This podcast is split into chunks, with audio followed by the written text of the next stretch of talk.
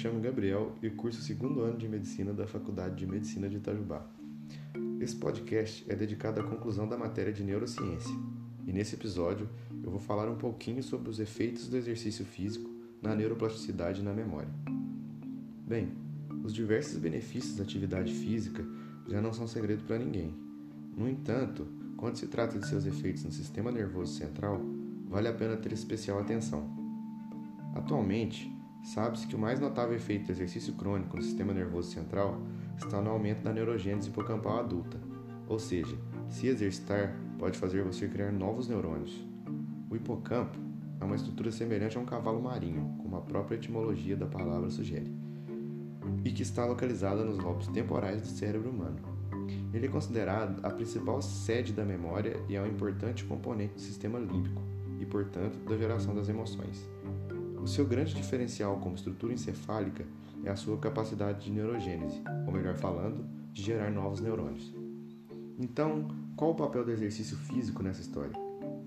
O exercício agudo estimula o aumento periférico de neurotrofinas no fígado, nos músculos e nas células sanguíneas.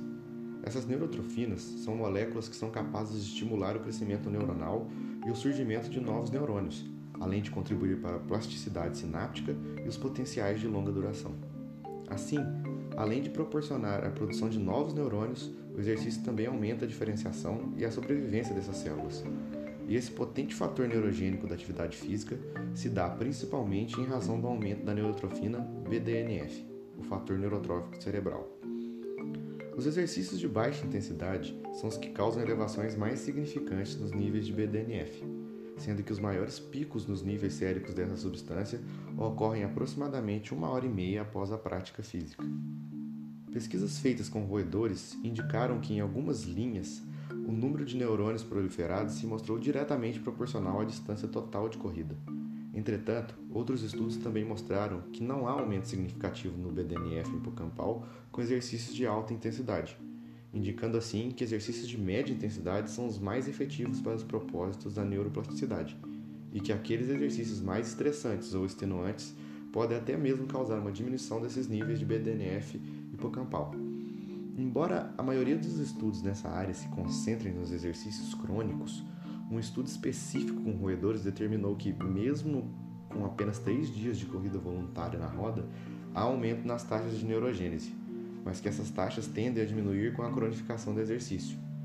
Portanto, quando praticados na dose certa, de maneira regular e bem orientados, os exercícios têm o poder de melhora no aprendizado motor, na memória procedural, na memória de habilidade motora, além de demonstrada influência na aprendizagem espacial, na separação de padrões, reconhecimento de objetos, no condicionamento contextual ao medo e no processamento de informações recebidas em eventos e experiências distintas.